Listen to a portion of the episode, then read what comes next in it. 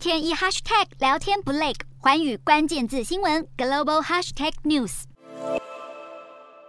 在一片干燥的泥沙地上仔细一看，竟能看到明显的大型三趾足迹。美国的恐龙谷州立公园因为干旱导致河床干涸，意外露出了大约一亿多年前高级龙的脚印。公园形容这里是全世界最长的恐龙足迹路线之一。异常干燥的天气降临世界各地，美国也频频传出有河道枯竭。加州大学美西德分校一位科学家提出了聪明解法，就是在运河上面覆盖太阳能板。这项计划将在十月中旬启动，预定到二零二四年的秋天完工。如果成功达到一定规模，就能在制造再生能源的同时，节省下数十亿加仑的水资源浪费。不过，干旱也不是对所有人都是坏事。法国的葡萄酒农庄就受益于高温，让葡萄的含糖量增加，生长期也跟着缩短，提前迎接收成季节。对于炎热天气冲击，德国的农夫们也心有戚戚焉。根据欧盟执委会的干旱监测资料，欧盟国家正在面临五百年来最严重的干旱，热浪席卷与河川水位告急，让整个欧盟的夏季农产量都受到影响。